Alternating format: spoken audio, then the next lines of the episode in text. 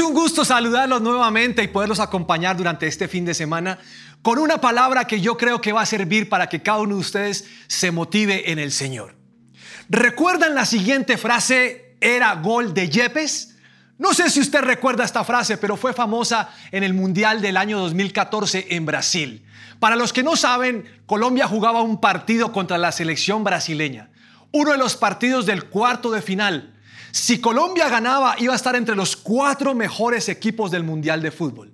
Así que tuvimos la fortuna de enfrentar a los locales y cuando estamos en ese partido, en el minuto 65, Colombia perdía 1 a 0. Y nuestro defensa, Mario Alberto Yepes, llegó al área contraria y marcó un gol y toda Colombia lo celebró. Le habíamos empatado a Brasil y podíamos aspirar a más. Sin embargo, segundos después, el gol fue anulado. Ese día perdimos 2 a 1 y Colombia se despidió del Mundial y Brasil avanzó. Fue un momento difícil, un momento duro, tanto que algunos estábamos enojados y molestos con el juez por haber pitado ese fuera de lugar. Sin embargo, a los cuatro días Brasil se iba a enfrentar contra la selección de Alemania en un partido vibrante. El estadio estaba lleno. Los alemanes venían haciendo un buen fútbol y el estadio estaba apoyando a su equipo y creían que podían ser los mejores del planeta porque Brasil ya lo había demostrado. Colombia, ese día sin atenuantes, Colombia decidió apoyar a Alemania. Ese día supimos que teníamos cosas en común al enemigo brasileño. Colombia estaba apoyando a, Alemania creyendo que podíamos derrotar o que podía derrotar a los brasileños. Y ese partido fue un partido salido de lo normal. Tan solo en el minuto 10 ya Brasil perdía 1-0. En el minuto 22 Brasil perdía 2 0 y era entretenido ver la cara de los hinchas brasileños cuando las cámaras los filmaban y todos estaban desesperados. Estaban a la expectativa de saber por qué su selección estaba jugando tan mal. Yo creo que en ese momento los jugadores sintieron el peso porque la tribuna empezó a gritar, empezaron a, a chiflar, a silbar a los jugadores y al técnico y fue un momento difícil. Tan difícil fue que en el minuto 29 del primer tiempo ya Brasil perdía 5 a 0 jugando de local. Ese día el partido terminó 7 a 1. ¡Que viva Alemania! Dijimos muchísimos. Desde el principio apoyamos a ese equipo. Gloria a Dios, Dios es bueno. Y nuestro enfoque, cuando, cuando vimos ese partido, nuestro enfoque fue más como ojo por ojo, 7 por 1, 7. Eso fue más nuestro deseo. Pero nunca nos detuvimos a pensar ¿Qué realmente le sucedió a estos jugadores? A unos buenos jugadores. Fue un momento vergonzoso, un momento doloroso para, para los brasileños, quienes son los que más han ganado los mundiales. Pareciera que en ese momento ellos entraron en pánico y quedaron petrificados sin poder reaccionar ante lo que se venía. Me gusta mucho lo que dice un salmo, cuando la presión y el estrés se me vienen encima, yo encuentro alegría en tus mandatos. En Segunda de Crónicas, capítulo 20, hay una historia de presión que sufre el, rey Josafat. Y antes de hablarles de esto, quiero contarles que hay, hay un suceso que antecede Segunda de Crónicas 20. Y es que él se había aliado con el rey de Israel. Josafat era el rey de Judá y se había aliado, aliado con Acab, el rey de Israel.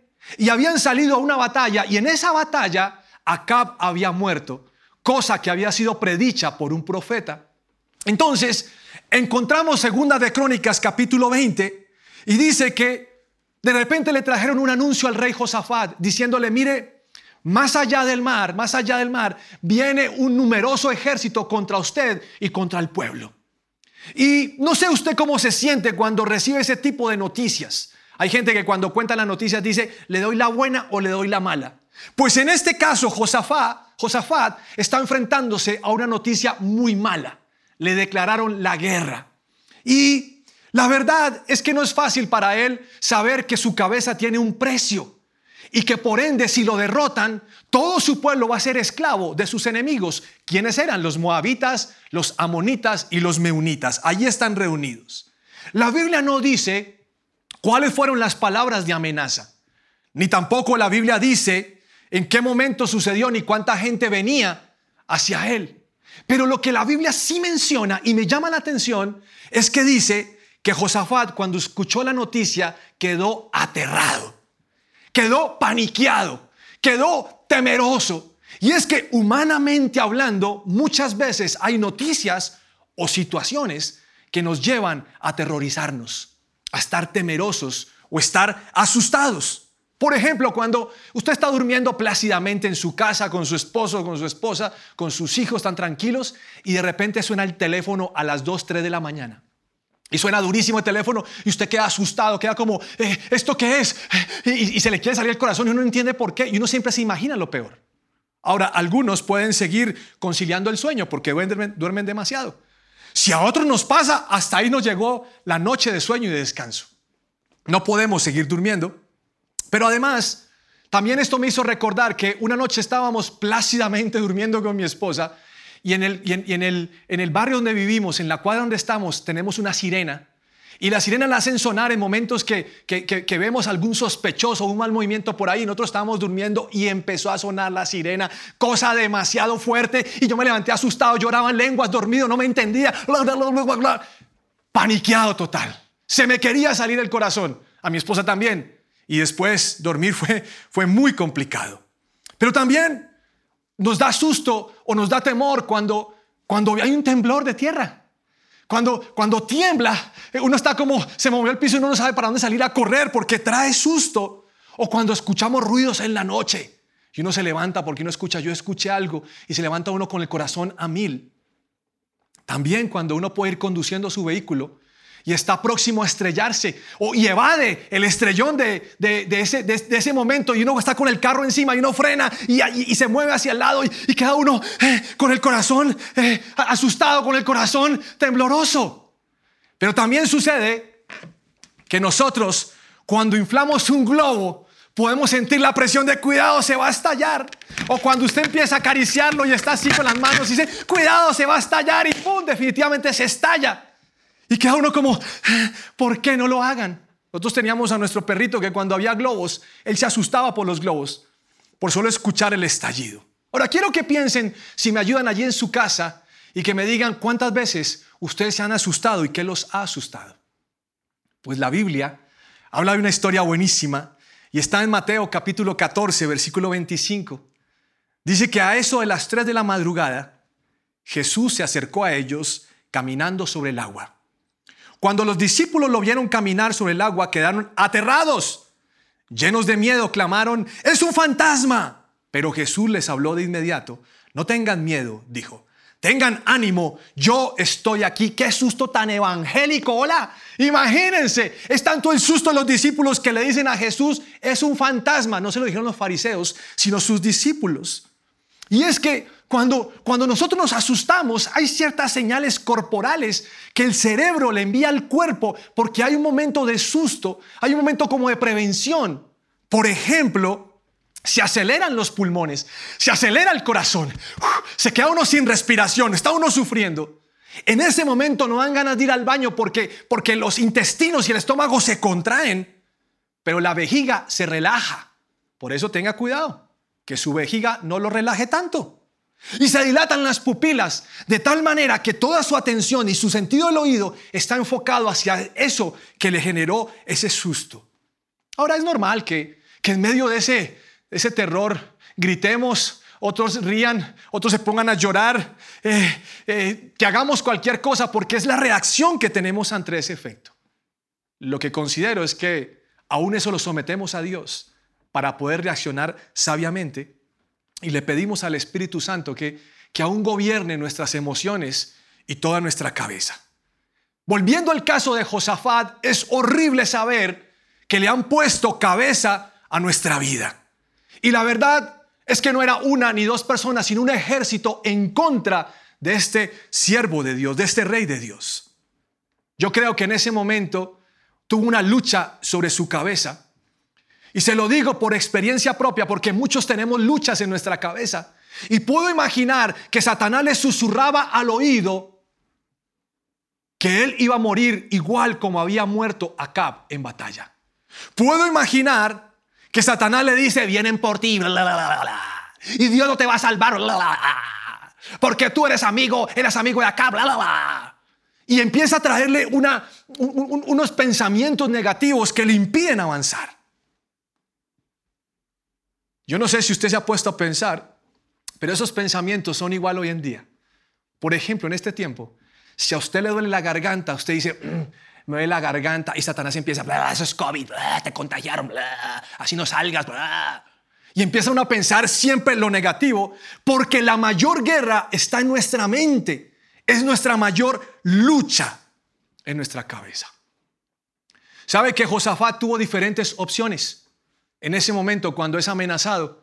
Una de ellas era dejar la tierra y asilarse en una nación diferente a la suya. Tenía otra alternativa y es hacer un pacto con otra nación para que lo defendiera, pagar por su seguridad. Eso se valía en ese tiempo o lo hacían en ese tiempo. Otra opción que, tenía era entrar en depresión o reclamarle a Dios porque Dios no lo había defendido frente a esas amenazas. Sin embargo, hay un pasaje que quiero pedirles el favor que ustedes en casa me ayuden a leer en voz alta.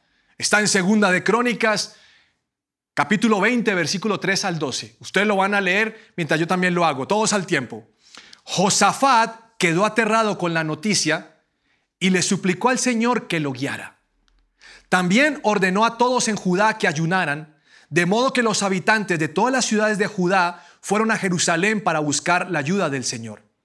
Josafat se puso de pie ante la comunidad de Judá en Jerusalén frente al nuevo atrio del templo del Señor y oró diciendo, Oh Señor, Dios de nuestros antepasados, solo tú eres el Dios que está en el cielo, tú eres el gobernante de todos los reinos de la tierra, tú eres fuerte y poderoso, nadie puede hacerte frente. Oh Dios nuestro, ¿acaso no expulsaste a los que vivían en esta tierra cuando llegó tu pueblo Israel? ¿Acaso no les diste esta tierra para siempre a los descendientes de tu amigo Abraham? Tu pueblo se estableció aquí y construyó este templo para honrar tu nombre, ellos dijeron, cuando enfrentemos cualquier calamidad, ya sea la guerra, plagas o hambre, podremos venir a este lugar para estar en tu presencia ante este templo donde se honra tu nombre. Podremos clamar a ti para que nos salves y tú no irás y nos rescatarás. Ahora mira lo que los ejércitos de Amón, Moab y el monte Seir están haciendo. Tú no, permitiste que nuestros antepasados invadieran esas naciones cuando Israel salió de Egipto. Así que las rodearon y no las destruyeron. Mira cómo nos pagan ahora porque han venido para echarnos de tu tierra, la cual nos diste como herencia. Oh Dios nuestro, ¿no los vas a detener? Somos impotentes ante ese ejército poderoso que está a punto de atacarnos. No sabemos qué hacer, pero en ti buscamos ayuda. A mí esto me parece maravilloso. A mí esto me parece que es una locura. Teniendo otras opciones, Él decide buscar a Dios. Teniendo otras alternativas, Él decide ir al que tiene poder para salvarlo. Y la secuencia de lo que sucede en este pasaje es muy interesante. La Biblia dice que Él fue a Dios. Es decir, buscó la ayuda oportuna. Él además convocó un ayuno. Y no solamente un ayuno para él y su, y su junta directiva, sino convocó un ayuno a todo el pueblo. Pero además, su oración vino cargada de algunas cosas que a mí me enseñan, como predica el pastor Andrés, los senderos de oración, a cómo orar cuando estamos en un momento de batalla y de guerra. Entonces, lo primero que hizo Josafat es que tuvo exaltación hacia Dios. Habló de quién era Dios, de quién era su fama pero además contó en su oración lo que Dios había hecho por el pueblo. Y recordó que estaban allí porque Dios los había traído a ese lugar. Recordó las promesas y recordó el pacto que Salomón había hecho en ese lugar al ofrecer el templo, diciéndole, cuando vengan guerras, cuando vengan plagas, cuando vengan enfermedades, Señor, escúchanos y protégenos. Y Josafat hace algo más. Le habla la situación Señor, vienen contra nosotros los enemigos. Y mi petición es que nos libres. Ahora, Josafat no sabe cómo. Lo que reconoce es que ese ejército es más grande y más poderoso que ellos. Pero reconoce sus limitaciones. Y le dice a Dios, en ti estamos buscando ayuda. Qué diferente esa oración de Josafat con la oración de muchos otros cuando les cuesta trabajo creer lo que Dios está diciendo o los pactos que él ha hecho. Hay mucha gente que hoy en día solo piensa que todo va a salir mal. Y la pregunta que me hago entonces es, ¿para qué oramos si todo va a salir mal? ¿Para qué lo hacemos? Es cierto que en momentos de presión, en momentos de angustia, todos reaccionamos diferente. Eso es cierto.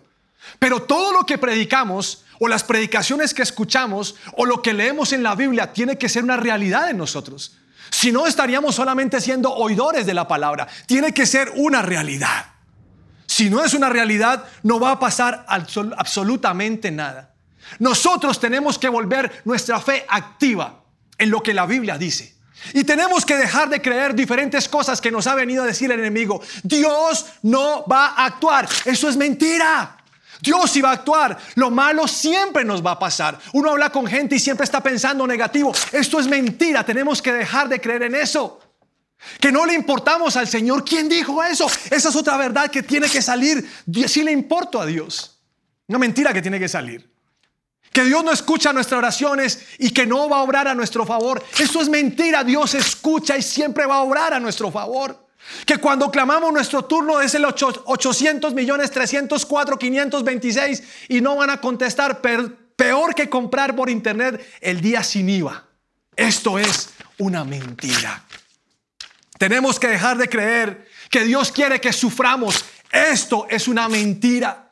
Tenemos que dejar de creer que Dios es duro de satisfacer. Esto es una mentira.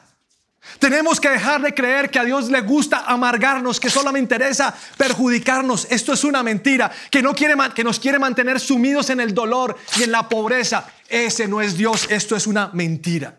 Que Dios tiene favoritos, esto es una mentira. Pero además de esto, tenemos que dejar de creer que las promesas no son para nosotros. Esto es una mentira. Y tenemos que sacar de nuestra vida todo aquello que nos ha contemplado o que el enemigo ha querido dañar nuestra mente para que creamos lo negativo. Si Josafat hubiera contemplado una de esas mentiras, segunda de Crónicas 20 diría lo siguiente, Josafat quedó aterrado con la noticia y le suplicó al Señor que lo guiara, pero Dios, como lo había hecho antes, le dio la espalda porque solo le interesaba a David. Y eso no lo dice la Biblia. Nosotros cuando decidimos ser cristianos creemos en nuestro Dios. Dios es, es, la verdad. Dios no va a mentir y su palabra es la verdad. Nosotros creemos que Jesús nos compró por un precio muy alto para tener una intimidad con Él, pero unos beneficios por medio de su cruz. Creemos que vivimos una vida significativa. Por eso no podemos aceptar los pensamientos de derrota. Creemos que a Dios le importamos y que cuando lo buscamos lo encontramos día tras día. Por eso tenemos que despojarnos de cosas que dañan nuestra fe. Hay cosas que perjudican nuestra fe. Y esos pensamientos negativos de incredulidad tiene que salir. Cuando usted ora, siempre habrá respuestas. En el tiempo de Dios, pero habrá respuestas. Siempre va a suceder. Una persona me escribió por Instagram y me dijo, le escribo a esto, yo, yo no creo que lea el mensaje, pero se lo escribo. Entonces me pregunté, entonces ¿para qué me lo escribe? Si cree que no lo voy a leer, lo mismo pasa con Dios, Señor, eh, te oro esto, yo sé que no me vas a responder, pero te lo oro. No, pues ahórrese la tarea de que lo deje Dios en visto. Y sencillamente entonces, ¿para qué ora? Pues usted ora porque sabe que Dios lo escucha. A veces esperamos la respuesta así, pero Dios tiene su tiempo. Y Él va a responder en el momento oportuno. Esto es en serio. En la oración que hace Josafat hay algo muy interesante. Y es la estructura que Él usa para el clamor que le va a hacer a Dios. No sé si algún día usted lo ha estudiado, también está en Segunda Crónicas 20, pero dice algo que me llamó la atención cuando leí este pasaje, está en el versículo 13, Mientras todos los hombres de Judá estaban de pie ante el Señor junto con sus esposas, sus hijos y aún los niños pequeños. Mire, me emociona leer este pasaje. Mientras todos los hombres de Judá estaban de pie ante el Señor junto con sus esposas, sus hijos y aún los niños más pequeños. Dígame que usted entiende lo que le estoy diciendo. Dígame que entiende lo que la Biblia está diciendo, porque si usted no lo entiende, se lo voy a explicar. La Biblia está diciendo que estaban ubicados por familias. Y menciona primero a los hombres. Ahí tenía que estar. La cabeza ahí tiene que estar. Con su esposa, con sus adolescentes y con los hijos más pequeños. Nosotros no podemos seguir permitiendo que el enemigo venga a amedrentarnos y a robarnos. No lo podemos seguir permitiendo. Y por eso en ese lugar estaban los hombres poniendo la cara. Por eso esta predicación es un llamado a ustedes hombres. Es tiempo de sacudirse. Es tiempo de asumir el liderazgo de, la familia. Allí estaban los hombres clamando. No mandaron a sus mujeres a las iglesias y ellos se fueron a jugar fútbol. No, Señor. Allí estaban los hombres clamando, respondiéndole a Dios por la tarea que Él nos ha encomendado. Entonces, estos hombres habían convocado, el rey había convocado a los hombres, los hombres convocaron a sus familias y están ahí reunidos todos, buscando a Dios, a punto de comenzar un proceso de ayuno, de creer, de trabajar, queriendo atraer la gloria de Dios. Eso hace un hombre. Nosotros hombres ponemos la cara frente a Dios. No quiere decir que la mujer no puede orar, no, no estoy diciendo esto, pero el hombre tendría que levantarse día tras día a orar y a clamar y a decirle a la esposa en las noches, oremos hoy, juntos vamos a clamar, porque eso está escrito ahí en la Biblia. No podemos seguir transfiriendo nuestra responsabilidad. Estamos como estamos porque hemos transferido lo que no correspondía hacer y asumimos nuestra responsabilidad. Lo que Dios nos está diciendo. ¿Saben ustedes? Que esa es la posición que tendríamos que tener frente a la pandemia. Hombres con esposas, con sus hijos, clamando día tras día de qué es lo que Dios va a hacer.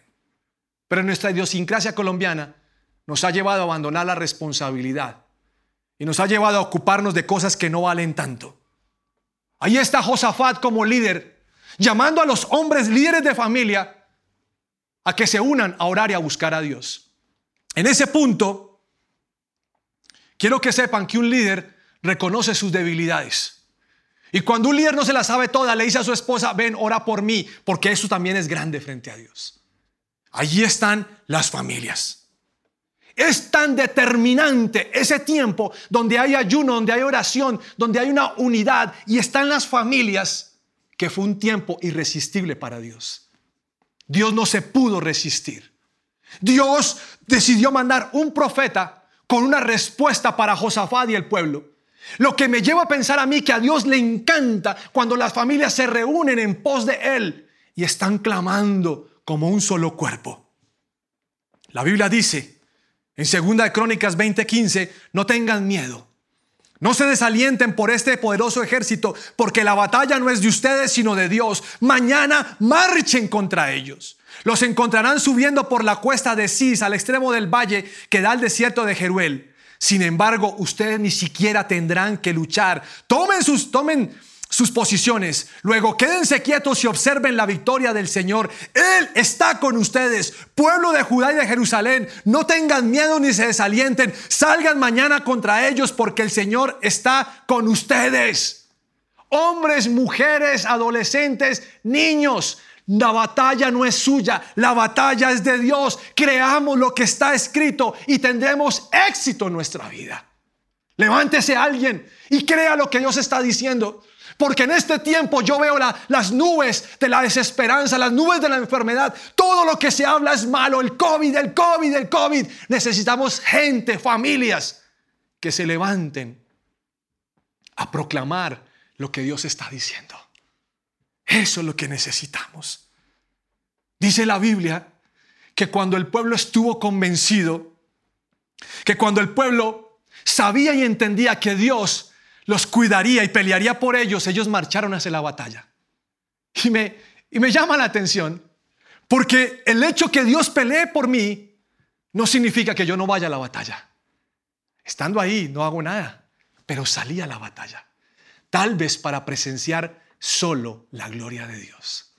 Para eso es que salimos. El rey hizo algo impresionante.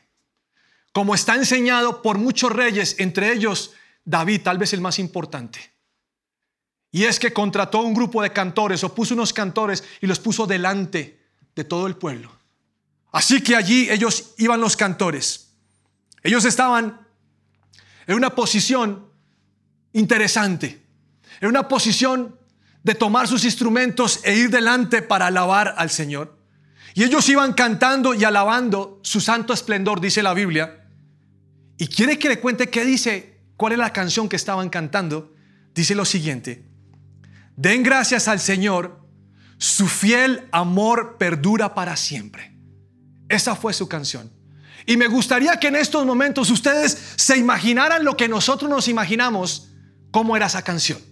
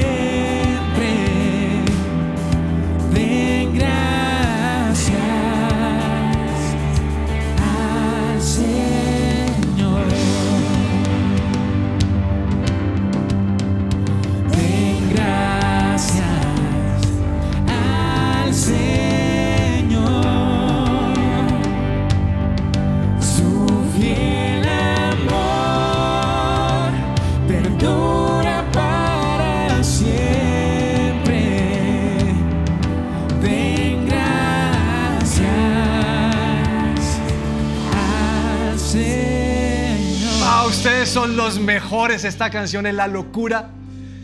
Si usted se, dio cuenta, la letra de la canción no tiene nada que ver con el momento de Josafat y el momento de Judá. Si yo hubiera estado dirigiendo la alabanza en ese momento, cosa que no creo imposible de hacer, hubiera cantado algo así como, cuando yo esté angustiado y vacío, Espíritu ven sobre mí y se protegido bajo tus alas. O hubiera cantado otra que dice, cansado del camino, sediento, sediento de ti, un desierto he cruzado. O sea, yo lo hubiera llevado más al momento. Pero esa canción que canta Josafat y su pueblo es una canción que no se enfoca en el problema. Es lo que nosotros estamos acostumbrados a hacer. No se enfoca en el problema. Es una canción profética. Es una canción de gratitud, reconociendo que Dios, como dijo, va a hacer, va a obrar. Por eso nosotros le damos gracias. Y la invitación que quiero hacerles hoy es adorar. Sin importar el momento que estemos viviendo, adora.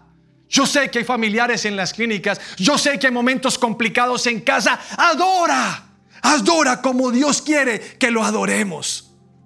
Lo sorprendente de esta canción y de todo el momento es que una vez ellos adoran, eh, Dios sale a pelear por su pueblo.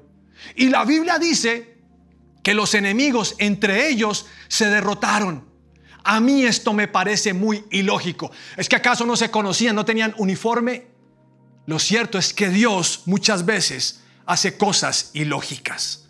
Y así como Dios peleó en ese momento por Josafat y por su pueblo cuando clamaron juntos y en familias, Dios lo va a seguir haciendo hoy.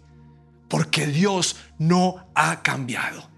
No permitamos que, la, que el pánico o la presión nos deje petrificados, no, sino por el contrario, declaremos y creamos cada día de nuestra vida que Dios está con nosotros. Y quiero finalizar con el siguiente pasaje que está en segunda de Corintios 4 y dice, por todos lados nos presionan las dificultades, pero no nos aplastan. Estamos perplejos, pero no caemos en la desesperación. Somos perseguidos pero nunca abandonados por Dios. Somos derribados pero no destruidos. Mediante el sufrimiento nuestro cuerpo sigue participando en la muerte de Jesús para que la vida de Jesús también pueda verse en nuestro cuerpo. Eso es lo que la Biblia dice. Y quiero aprovechar este minuto final de la predicación para retar a todos aquellos que nos están viendo eh, por cualquier plataforma a ustedes que pertenecen al lugar de su presencia o a otros de otras iglesias que se conectan con nosotros en Colombia y en el mundo. Inspirado en esta palabra, yo lo quiero retar a usted hoy, a ver si es tan capaz de lograr algo diferente. Yo quiero convocar hoy a una iglesia que se une a orar, que se une a exaltar y adorar al Señor. ¿Cómo lo quiero hacer? En familias, del 10 al 17 de agosto, juntos, de 8 a 8 y media de la noche. Usted escoja los minutos que desee. Escoja la adoración que usted desee. La invitación que le hago a usted, hombre, es convoque a su esposa, a sus hijos y reúnanse durante ocho noches a adorar a Dios. No necesita decirle, Señor, pelea. No, Él ya sabe lo que tiene que hacer. Te quiero invitar para que tú adores. Porque si esta palabra está escrita en la Biblia, cuando nosotros lo, lo hagamos, Dios se pondrá en pie y saldrá a pelear por sus hijos y por su pueblo. Del 10 al 17 de agosto, usted escoge la canción que quiere. De 8 a 8 y 30 de la noche, los cristianos que estén viendo esta predicación, los de la iglesia, vamos a buscar a Dios en adoración y en exaltación y vamos a permitir que su gloria descienda. Es una buena oportunidad para que ustedes inviten familiares o amigos y nos unamos en algo que algunos llaman cadena de oración. A veces pienso que no lo hacemos porque estamos dormidos o porque no hay un liderazgo de un hombre en casa que lleve su gente a buscar a Dios. Entonces, esta es la oportunidad. Vamos a hacer, vamos a ganar la guerra en el mundo espiritual de tal manera que se note en el mundo físico. Y lo haremos con adoración. ¿Cuántos se le miden hacerlo en su casa? Nosotros lo vamos a hacer. Y estoy seguro que los de la alabanza les toca hacerlo, porque no tengo más público en este lugar. ¿Listo? Nos fuimos. Corro a ti, escondite seguro. Con tu palabra destruyes los muros. No existe un arma que pueda dañarme. Bajo tu sombra yo vivo seguro tú mi escondite seguro. Con tu palabra destruyes los muros. No existe un arma que pueda dañarme. Tu sombra yo vivo seguro. Señor, y te pido que hoy respaldes tu palabra.